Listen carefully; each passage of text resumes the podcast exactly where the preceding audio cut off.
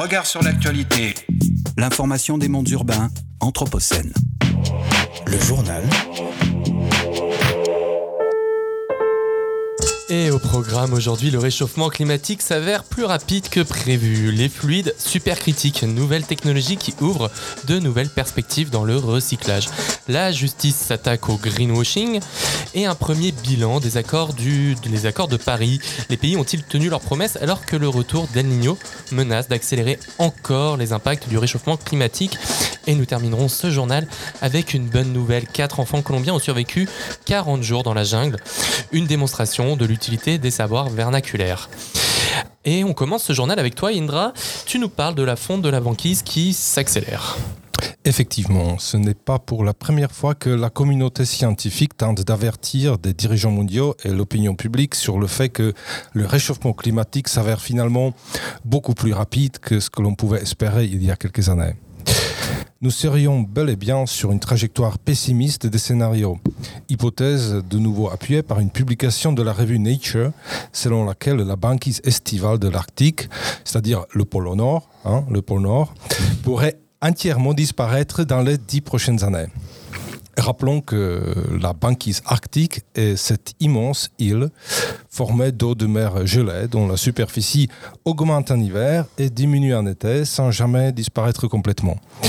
Et s'il n'y a pas de risque direct quant à l'élévation du niveau des eaux, l'impact de, sur tout l'écosystème arctique risque d'être extrême puisque la banquise estivale protège toute la région polaire des rayons de soleil par sa blancheur légendaire. Euh, elle abrite également des ours polaires et euh, le fait peut-être encore plus important, c'est qu'elle euh, elle assure un rôle de stabilisateur du système climatique mondial. Alors, euh, plusieurs autres phénomènes en cours euh, en ce moment même euh, vont malheureusement tout à fait dans le sens du changement climatique accéléré, avec des conséquences directes extrêmement graves. Citons notamment la vague de chaleur extrême qui touche la Sibérie, avec des, températures qui dépassent les 40 degrés ou encore la Chine, où les records de température et de sécheresse détruisent les récoltes et déstabilisent gravement l'économie sans oublier les autres pays de la région, Singapour, le Vietnam ou le Japon, qui sont eux aussi en proie à des vagues de chaleur exceptionnelles. Les fluides supercritiques sont-ils une bonne nouvelle pour la zone critique, Valérie? Eh bien oui, je, crois bien. Je crois bien. De nombreux objets sont difficiles, voire impossibles à recycler car composites. À Bordeaux, l'équipe de l'Institut de chimie de la matière condensée, dirigée par Cyril Aymonier, a résolu vraisemblablement le problème. Ils se servent de fluides dits supercritiques. Ce sont des fluides bien connus comme le CO2 ou l'eau, mais placés dans des conditions inhabituelles de température, plus 31 degrés, et de pression supérieure à 74 bars. Dans ces conditions décalées, ils acquièrent des propriétés étonnantes puisqu'ils séparent des objets composites, sorte de millefeuilles assemblés. Une chaussure, une pale d'éolienne, une pile de batterie. Et alors, qu'est-ce qu'il se passe exactement chimiquement? Eh bien, ces molécules mises dans des conditions super critiques sont alors schizophréniques. Suis-je liquide? Suis-je gaz? Les molécules ne savent plus. Le gaz va alors se diffuser dans tous les espaces offerts. Le liquide va solubiliser les molécules qui peuvent l'être. Imaginez les innombrables applications qui s'ouvrent à nous, et notamment dans les domaines de l'emballage et de la mode, qui sont je le rappelle, les deux plus gros producteurs mondiaux de déchets plastiques. Et il y a un autre enjeu de taille, c'est celui du recyclage des batteries avec l'explosion de la demande en véhicules électriques. Oui, explosion en cours. Dans les batteries, on trouve des métaux rares à très forte, très forte valeur marchande comme le nickel, le cobalt, l'aluminium ou le lithium. Et la recherche montre que ces matériaux recyclés ont la même capacité électrique que les matériaux vierges. On développe actuellement en France 5 gigafactories, dont une très proche de nous à saint fond pour être en mesure de produire des batteries. Mais nous n'avons pas les ressources en métaux rares sur le sol français, d'où l'importance du recyclage. Et ce qui était alors des déchets pourrait devenir des ressources et réduire nos besoins en matière d'extraction. Tout à fait. Concernant les matériaux que sont les composites, on utilise l'eau supercritique. Prenons l'exemple des pales des éoliennes, qui, je le rappelle, sont des fibres de carbone noyées dans une matrice de polymère très difficilement recyclable. L'eau supercritique permet de solubiliser la résine, de l'extraire et de récupérer les fibres de carbone qui pourront être alors réutilisées dans un nouveau matériau composite. En bref, les principes d'économie circulaire pourraient s'appliquer aux assemblages complexes. Pour aller plus loin, un grand projet sur le recyclage vient d'être lancé par le CNRS.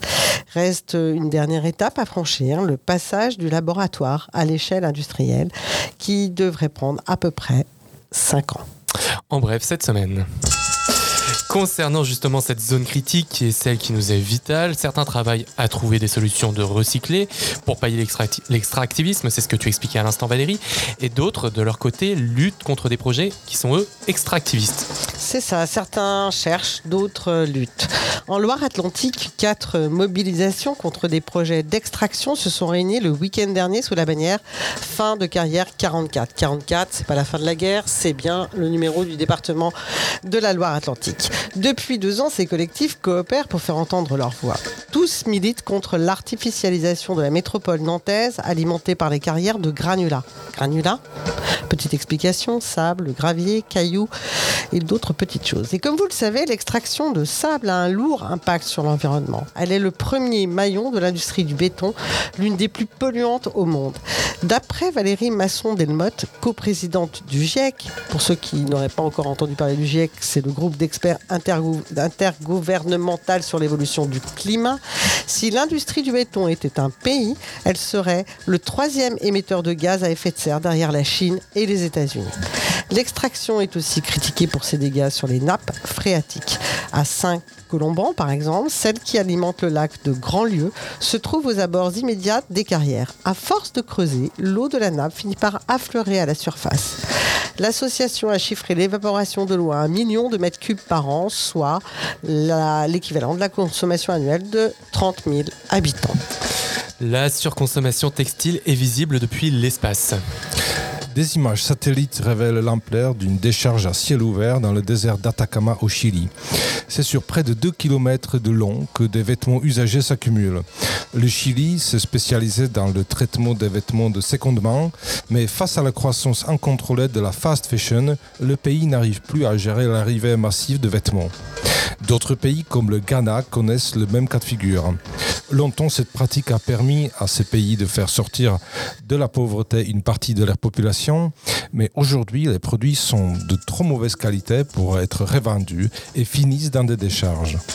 En France, par exemple, nous achetons 40% de plus de vêtements qu'il y a 15 ans, mais seulement 6% de ceux qui sont déposés dans les conteneurs sont revendus en seconde main selon l'ADEME.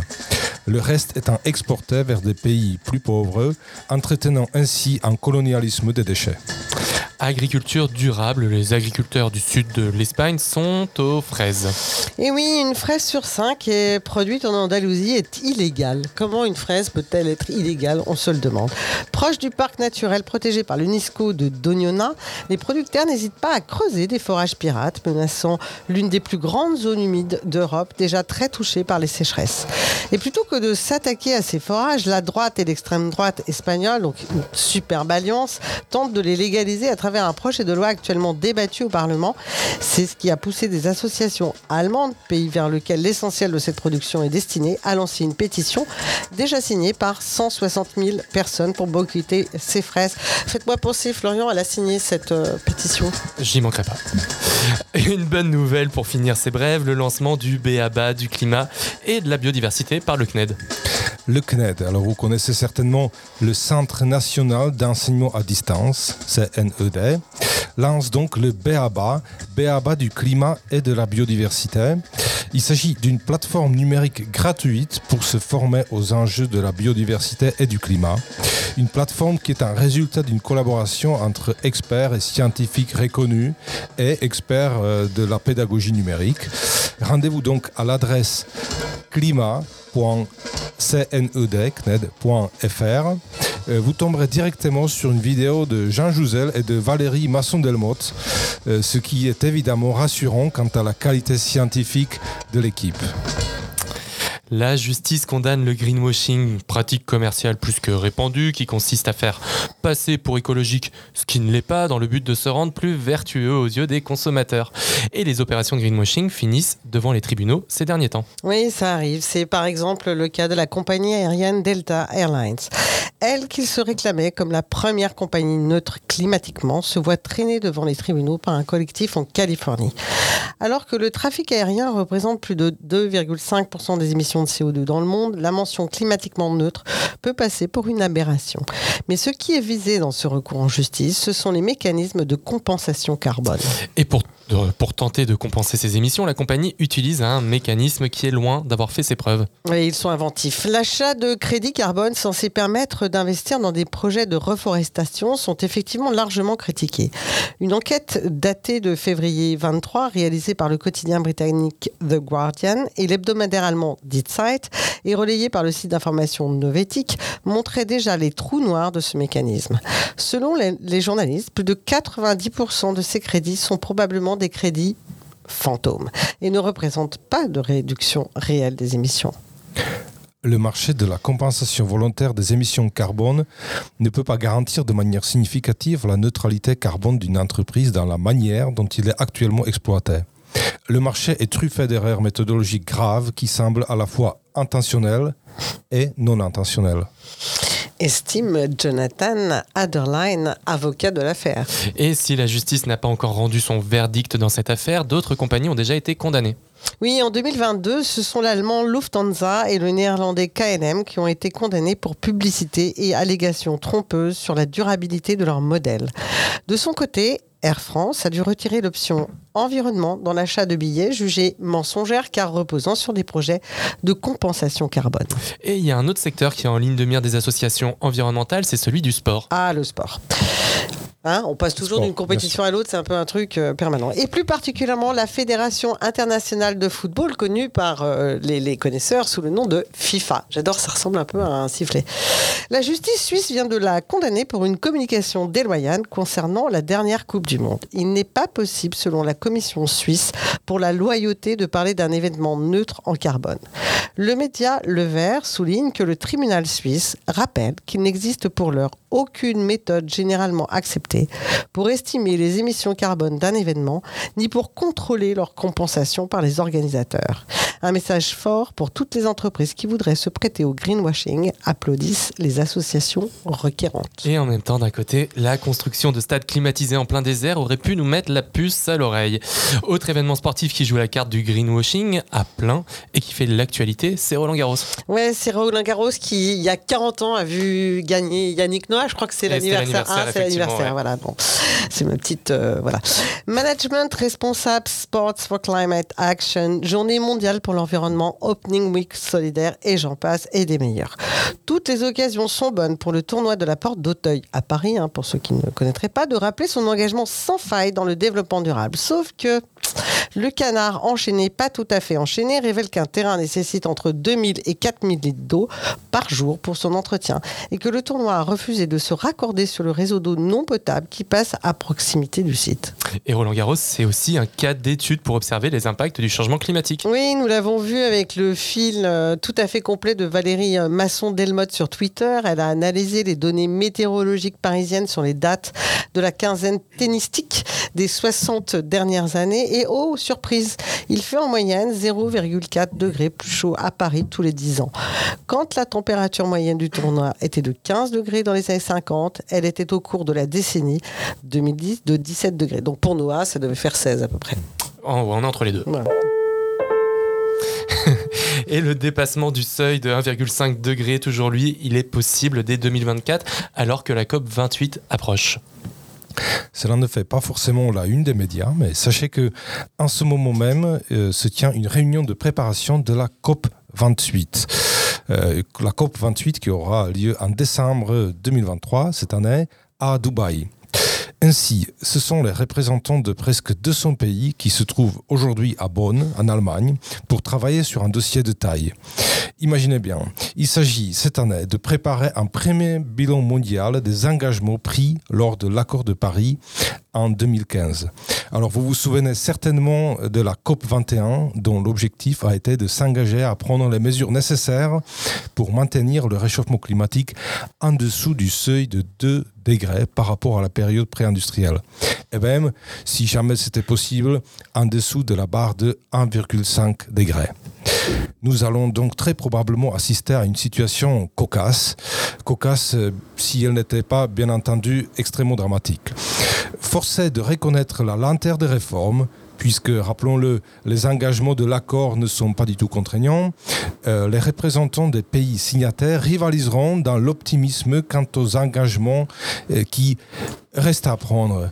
Et surtout restent à mettre en œuvre à l'avenir. Et oui, et cela devient un leitmotiv quand il s'agit du climat il faut absolument redoubler d'optimisme lorsqu'il s'agit euh, d'accomplir euh, quelque chose d'extrêmement difficile, euh, car plus on a pris de temps, plus la tâche devient ardue. Cela tombe sous le sens. Alors, coïncidence ou pas, euh, au même moment, la revue de New Scientist attire l'attention sur une étude selon laquelle l'année 2024 pourrait être la première à connaître la température mondiale moyenne augmentée de 1,5 degré, soit déjà le dépassement euh, que l'accord de Paris était censé d'éviter à long terme. Euh, pour cause, le phénomène appelé El Niño, qui est un courant saisonnier chaud au large du Pérou et de l'Équateur, un phénomène qui a pour conséquence l'augmentation des températures et dont les premiers signes d'apparition précoce viennent d'être constatés par l'Agence américaine d'observation océanique et atmosphérique. Rappelons que la dernière fois que ce phénomène a eu lieu, c'était en 2016, l'année la plus chaude jamais enregistrée au monde, euh, avec des conséquences météorologiques particulièrement dramatiques. Et pour l'année prochaine, on commence malheureusement déjà à parler de El Super Niño. La bonne. Nouvelle de la semaine.